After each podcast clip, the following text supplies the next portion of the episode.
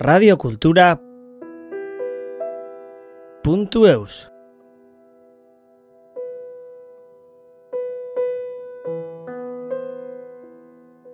Et c'est là qu'en fait, je me suis dit que c'était intéressant d'aller sur Internet. Et j'ai commencé à juste euh, tendre un drap noir devant ma bibliothèque, à mettre un petit appareil photo euh, qui devait coûter euh, l'équivalent de 20 ou 30 euros, et à faire les premiers clips avec ça. Donc là, sans aucun financement, et vraiment dans l'idée d'avoir une expression politique et sociale.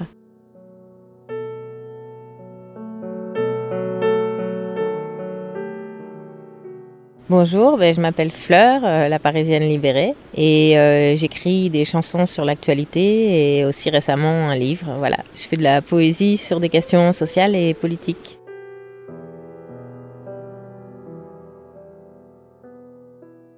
Alors j'ai fait pendant assez longtemps des chansons poétiques, donc j'étais chanteuse de cabaret en fait, pendant une dizaine d'années. Mais je traitais déjà des questions sociales. Mais c'est vrai qu'au moment où Sarkozy est arrivé au pouvoir, je me suis dit que c'était quand même intéressant d'avoir une critique politique plus claire.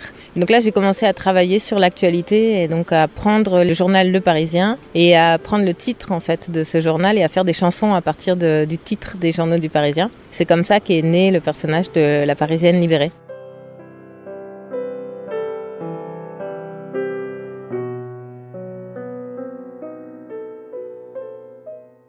À la base, j'écris des poésies depuis tout le temps et je trouvais intéressant d'incarner les poèmes, enfin de les faire vivre. Et je me suis rendu compte qu'en les chantant, ça m'arrivait de changer des mots, de trouver des expressions qui étaient plus jolies d'un point de vue sonore et d'un point de vue poétique. Et donc je me suis rendu compte que après la phase d'écriture, on pouvait poursuivre l'écriture du poème euh, parce qu'on cherchait euh, la mélodie qui allait avec, la chanson. Et quand ensuite j'ai commencé à faire des arrangements euh, musicaux, il y a encore la même chose. Enfin, on peut encore poursuivre l'écriture à travers l'arrangement.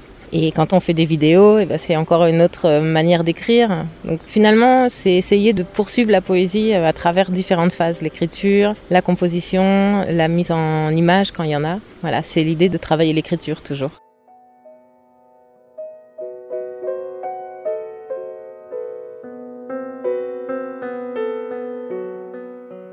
Une chanson, ça naît souvent d'une phrase ou d'une expression où on se dit là, on tient quelque chose. Souvent, ça devient le refrain, mais pas toujours. Des fois, dans le cadre de l'écriture, il y a une autre idée qui arrive et qui prend la place. Mais très souvent, il y a une phrase comme ça qui me frappe sur le plan sonore, une phrase qui me vient en tête, une phrase que j'entends, euh, une phrase que je lis.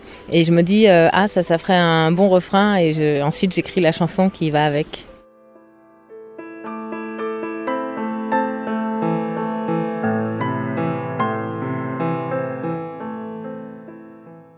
C'est plutôt la question de la sonorité qui m'intéresse. J'aime énormément les langages, hein, toutes les langues en fait. Je trouve ça toujours très beau. Même les langues que je comprends pas, euh, je trouve ça toujours euh, très poétique. J'ai pas mal voyagé et j'ai beaucoup écouté les gens parler en leur disant surtout ne me parlez pas en français. Même si je comprends rien, vous inquiétez pas. Moi j'invente des choses et j'entends et mon oreille est, contente comme ça. Et c'est ce qu'on a fait d'ailleurs quand on est arrivé ici euh, au Pays Basque. Au début, on a été voir plein de spectacles en basque. On comprenait rien du tout, mais on passait des très beaux moments en fait euh, à l'écoute euh, de la langue. Parce que finalement, je parle de la poésie beaucoup, mais j'ai aussi un rapport assez fort avec la question de la musique. finalement, ce qui m'intéresse, c'est la musicalité des langues.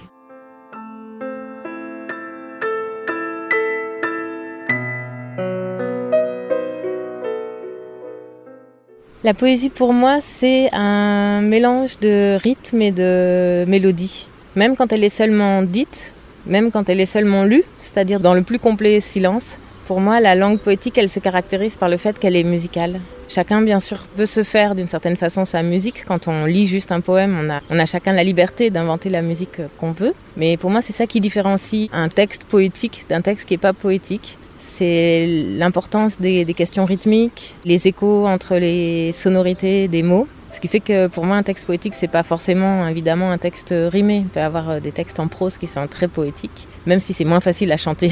Donc du coup, pour la chanson, on a tendance à, s'orienter vers des textes euh, rimés. Mais là aussi, c'est quelque chose à ouvrir euh, et à faire rentrer tout ce qui est poésie moderne dans l'univers de la chanson. Donc voilà, un texte peut être très intéressant, mais s'il chante pas, c'est pas un texte poétique pour moi.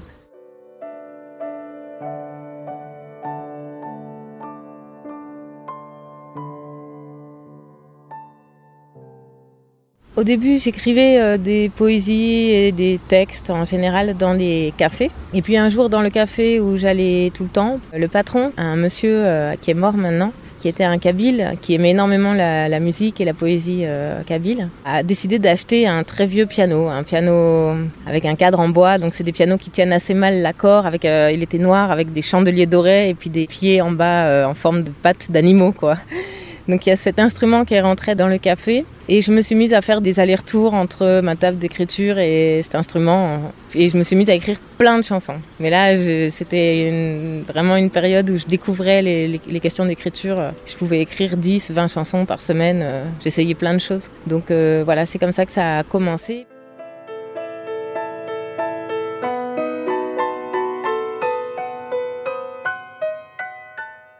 Ce café qui était très chouette, mais où la consommation était pas chère du tout et qui nous autorisait à passer toute la journée euh, à écrire, euh, à fermer. Nous, on a essayé de le sauver. On n'a pas réussi à ce que le patron accepte d'augmenter le prix de ses consommations.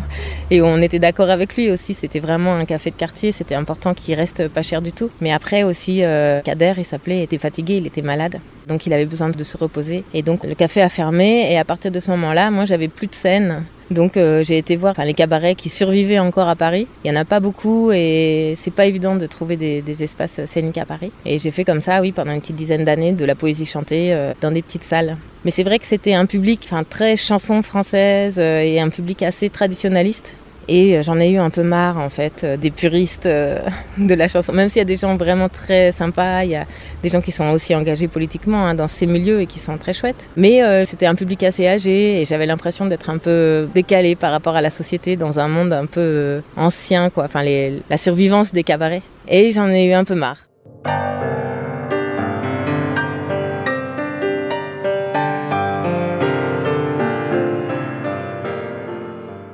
Du coup, euh, j'ai décidé de réfléchir à une autre manière de chanter mes textes. Et c'est là qu'en fait, je me suis dit que c'était intéressant d'aller sur Internet. Et j'ai commencé à juste euh, tendre un drap noir devant ma bibliothèque, à mettre un petit appareil photo euh, qui devait coûter l'équivalent de 20 ou 30 euros, et à faire les premiers clips avec ça. Donc là, sans aucun financement et vraiment dans l'idée d'avoir une expression politique et sociale. Et ça n'existait pas les youtubeurs à l'époque. Mais enfin, c'est ce qui s'est passé. Donc ça, c'était en 2007-2008 que j'ai monté ce projet avec mon compagnon euh, Mimoso, qui lui euh, s'occupe de toute la partie documentation. Encore aujourd'hui, hein, c'est lui qui s'occupe de me donner des articles qu'il trouve intéressants sur la question. C'est avec lui qu'on discute beaucoup du choix des sujets et tout ça. C'est moi qui écris, qui compose et qui interprète. Mais enfin, la Parisienne libérée est quand même un duo, au sens où il n'y aurait pas toute cette matière si j'avais pas cet échange euh, avec lui. Donc voilà, à ce moment-là, on s'est dit qu'il fallait qu'on fasse ça.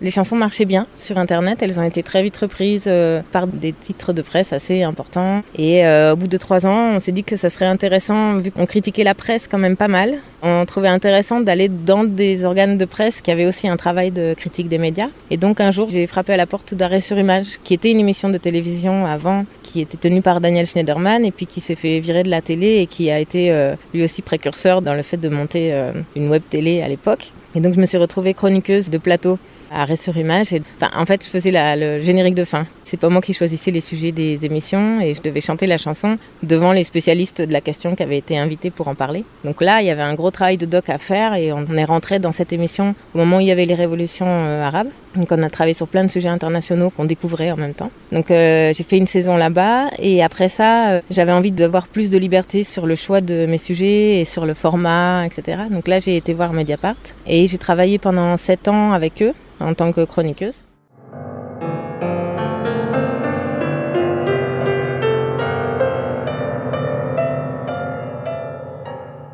Après, je me suis lancée dans l'écriture du bouquin euh, sur le nucléaire. Et euh, en parallèle, euh, là, j'étais chroniqueuse chez Bastamag, qui est un, un, journal qui est assez engagé sur les questions de la lutte contre le néolibéralisme, on va dire au sens large, donc qui fait beaucoup de travail sur les multinationales et qui a aussi un gros intérêt pour les questions d'environnement. Voilà, et là, on, le livre vient de sortir euh, en septembre aux éditions de la Fabrique. Euh, s'appelle Le nucléaire, c'est fini. Et c'était une super chouette expérience aussi d'écrire en silence. C'est-à-dire de ne pas faire un texte euh, pour qu'il soit mis en musique, mais d'être euh, tranquille avec un très long texte, de retrouver tous les jours un texte euh, qui était en train de se faire et qui, par rapport à des chansons qui pour moi étaient un très long texte. Ça m'a vachement plu et vachement intéressé.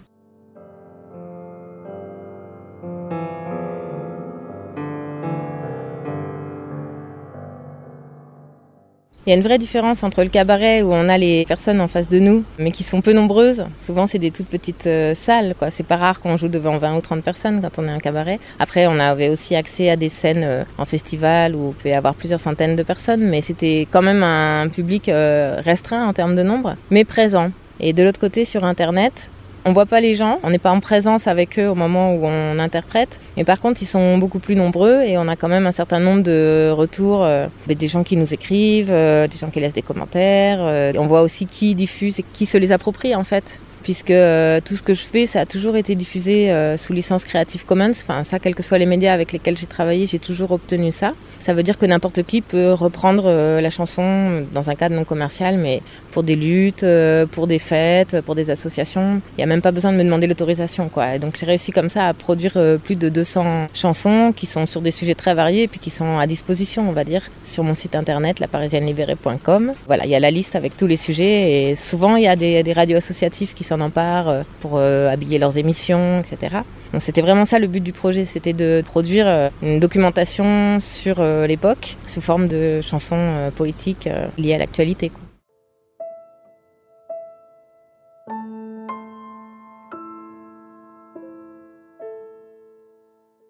Il faut que ça me touche comme sujet, sinon je suis incapable de faire de la poésie dessus. Ça vient toujours avec des préoccupations qui sont les miennes. En général, c'est lié à l'actualité parce que je lis beaucoup la presse et quand j'étais en hebdomadaire, c'était chaque semaine. Quand c'est en mensuel, voilà. Le choix du sujet dépend du rythme aussi de publication.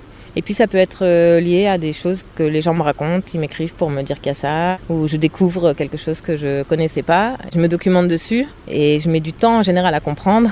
Et une fois que j'ai l'impression d'avoir compris quelque chose, j'ai envie de partager cette compréhension-là. Donc voilà, le choix des sujets, c'est souvent lié à des questions contraires à la liberté, aux libertés politiques, aux libertés numériques, euh, aux libertés collectives, euh, individuelles, etc.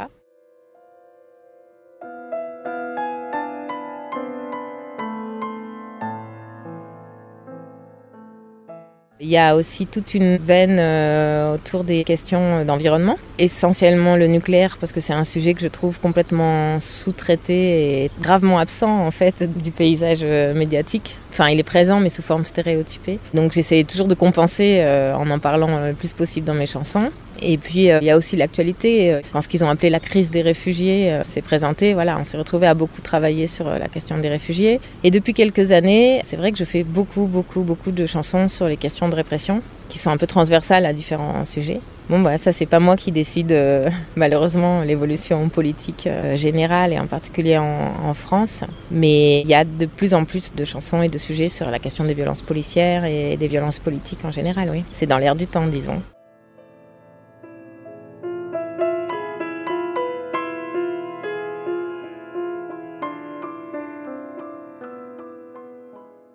Oui, il y a un gros travail de documentation à faire euh, sur les questions d'actualité parce qu'évidemment, on n'est pas du tout spécialiste de tout. Enfin, personne n'est spécialiste de tout. Donc euh, il y a des sujets qu'on travaille régulièrement où j'ai l'impression d'avoir un point de vue qui se construit dans le temps. Et à chaque fois que le sujet revient, j'en apprends un peu plus, mais j'ai quand même une base euh, qui est déjà plus solide. Et après, il y a des sujets qui se présentent. oui, au tout début, quand je me suis retrouvée à devoir faire une chronique sur la, la révolution en Tunisie, une autre sur la révolution en Égypte, c'était des choses que je regardais dans la presse, mais je me sentais absolument pas légitime pour m'exprimer là-dessus. Sauf que ben, quand tu es chroniqueuse, t'as pas le choix, c'est le sujet de la semaine. En général, deux jours pour faire euh, la chanson parce que le sujet se décide tard dans la semaine, puis ensuite il y a un direct. Donc euh, quand c'était pas moi qui choisissais mes sujets, euh, la question de la documentation était effectivement très omniprésente et il y a toujours la peur de se tromper au sens la peur de comprendre quelque chose de très important le lendemain du jour où on a chanté la chanson. Mais on progresse aussi dans le temps. Je dis pas que c'est parfait toujours ce que j'ai fait, mais j'ai pas eu d'expérience où je me suis vraiment dit là t'es passé à côté, t'as rien compris quoi.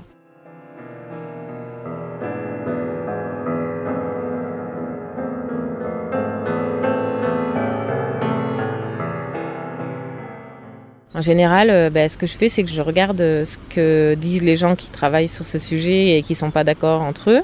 Ensuite, je localise euh, les groupes qui sont en train de faire du travail de terrain et qui sont sur ces questions depuis des années. J'essaye de porter leur parole parce que, voilà, en étant chez moi et en, et en faisant de la poésie, je prétends pas me substituer à tous les gens qui font du travail de terrain depuis longtemps. Donc, euh, je lis leurs communiqués, je regarde leurs interviews, je regarde beaucoup, beaucoup de vidéos. J'écoute aussi beaucoup de, de radio, d'audio, parce que j'ai besoin d'entendre la voix des gens, en fait, pour comprendre ce qu'ils disent ça m'aide quoi. Alors le texte c'est chouette aussi, mais pour euh, attraper vite un sujet et comprendre les enjeux, euh, souvent quand quelqu'un parle, je comprends mieux. Donc effectivement, il y a des heures et des heures et des heures de documentation, et ensuite, une fois que c'est clair pour moi, la, la mise en forme va assez vite.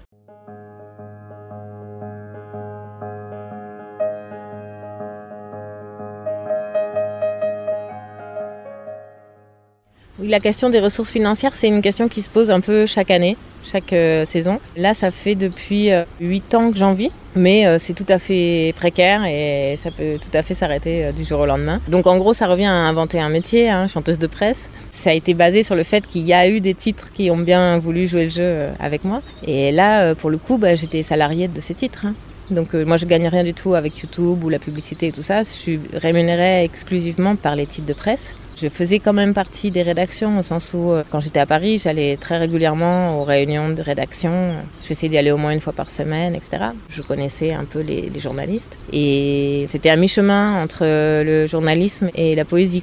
Mais honnêtement, je me sens plus chanteuse et poète que journaliste. Mais comme ça fait dix ans que je travaille dans ce secteur et que j'ai lu quelques dizaines, centaines de milliers d'articles, je commence à bien connaître le journalisme aussi.